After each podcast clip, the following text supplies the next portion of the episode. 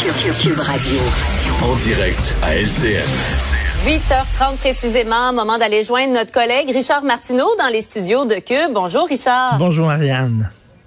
Il faut absolument revenir sur les propos d'Emmanuel Macron. J'en parlais avec un, un, correspondant euh, en France tout à l'heure. Il a dit vouloir, et, et j'ouvre les guillemets, emmerder les non-vaccinés. Oui, il dit qu'il veut continuer à emmerder les non-vaccinés. Il dit aussi d'ailleurs dans la même entrevue que les non-vaccinés ne sont pas des citoyens parce qu'ils se sont retirés de la communauté. Écoute, mm Marianne, on peut peut-être, euh, oui, effectivement, remettre en question le choix de mots qui est peut-être pas à la hauteur d'un président de la République. Mais ouais. tu sais, en France, souviens-toi de Sarkozy, il avait parlé de racaille en parlant des jeunes délinquants. Mm. Et il avait dit aussi, lorsqu'un jeune l'avait un peu harangué, il avait dit, tasse-toi petit con.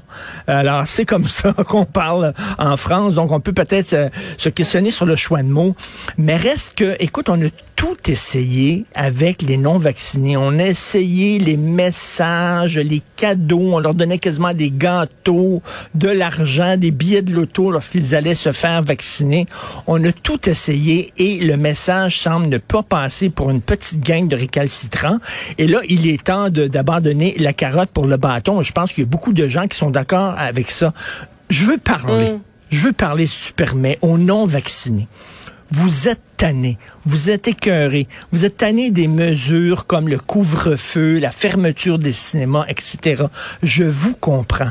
Mais imaginez, imaginez si tout le monde était vacciné. Tout le monde vacciné, ça veut dire, là, 70% de moins de gens à l'hôpital.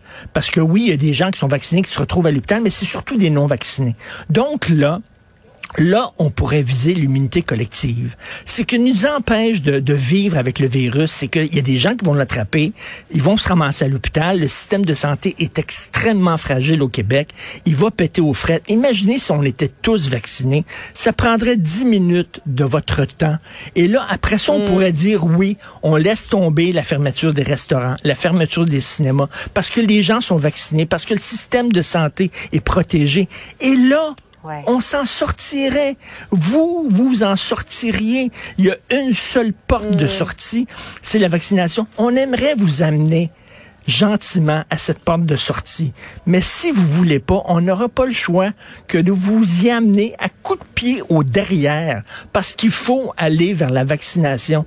Et c'est ça, il y a beaucoup de gens qui sont d'accord, je crois, avec le fond des choses en disant on est rendu là, on a tout essayé, mais ils comprennent pas ni du cul ni de la tête, comme on dit en bon québécois.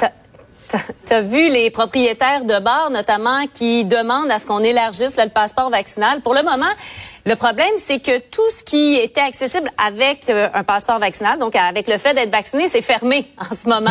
Ben oui. euh, mis à part le ski, mis à part le ski où ça prend le passeport vaccinal et qui est toujours en fonction. Autrement, euh, c'est fermé. Donc là, les propriétaires de bars avec Peter Sergakis à la tête disent mettez le passeport vaccinal partout où vous pouvez le mettre. Est-ce que tu es d'accord avec cette ligne dure-là? Ben, je pense que oui, là, il faut vraiment. Tu sais, moi, je fais un parallèle avec euh, avec la défense du français, Marianne, rapidement. Tu sais, euh, pourquoi un allophone et un anglophone parlerait français? S'il peut se trouver une job, aller à l'école, se trouver un logement mm. en anglais Il y a aucun incitatif. Ouais. Il faut que sa vie soit plus compliquée et que le, le fait de parler français faciliterait sa vie. Et là, ça va l'encourager à parler français. Exactement la même chose pour la vaccination. Il faut rendre la vie un peu plus compliquée aux non vaccinés pour les encourager à aller se faire vacciner. Je dirais pas emmerder leur vie, mais mettons, je, je dirais pas euh, devant, devant une caméra de télévision, mais euh, il y a beaucoup de gens qui y pensent en tout cas.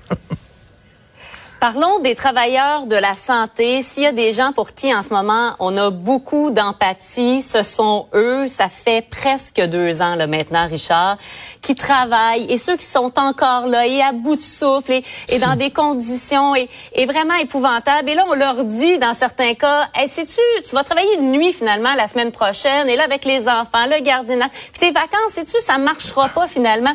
On peut pas faire autrement que d'avoir beaucoup, mais beaucoup, beaucoup de sympathie empathie pour ces gens-là. C'est fou, raide. Quand j'étais jeune, je regardais un petit comic, un cartoon, c'était Squidly Diddley. C'était une pieuvre. À un moment donné, Squidly Diddley était dans, une, dans un sous-marin et il y avait des trous qui perçaient un peu partout, puis il prenait ses huit bras pour essayer de boucher les trous euh, pour pas que l'eau rentre. Mais c'est vraiment ça. Écoute, je veux encore rendre hommage à ces gens-là. Mais euh, Marianne, c'est pas normal que notre système repose entièrement sur les épaules mm. frêles de travailleurs qui sont déjà épuisés. Et on voit régulièrement euh, François Legault qui leur demande encore un effort, encore un effort. Vous êtes malade, vous allez quand même retourner au travail. Vous voulez prendre des congés, vous n'aurez pas de vacances, vous allez travailler. Ces gens-là sont en train de péter aux frettes. Et il faut se rappeler que ça date pas seulement de la pandémie. Avant la pandémie, on utilisait le temps supplémentaire obligatoire pour que le système fonctionne. Donc, avant la pandémie, dans une situation normale, on avait besoin de presser le citron L'élastique était tiré déjà. Ben voilà, on étirait déjà l'élastique. Exactement, jusqu'au bout. Et là, c'était en temps normal. Et t'imagines quand arrive une mm. crise comme celle-là. Mais moi, j'ai peur que ces gens-là soient totalement épuisés, qu'ils lâchent le système, on pourra pas les blâmer, hein, vraiment pas. Et là, imaginez s'il y a des gens qui quittent le système de santé. On va vraiment être dans le pétrin solide. Donc, je veux remercier ces gens-là et on peut les comprendre. Là. Et il y a des jeunes peut-être qui voulaient aller dans le système de santé, travailleurs de santé, puis qui regardent ça, puis qui disent, non, moi, je vais choisir un autre domaine. C'est pas des bonnes nouvelles. Donc, merci à tous ces hommes et ces femmes. Vous êtes épuisés, vous êtes tannés et les non-vaccinés, pensez à ces gens-là. Pensez à ces gens-là qui sont en train de péter aux frettes, s'il vous plaît. Merci beaucoup, merci, Richard. Merci, merci, Marianne. À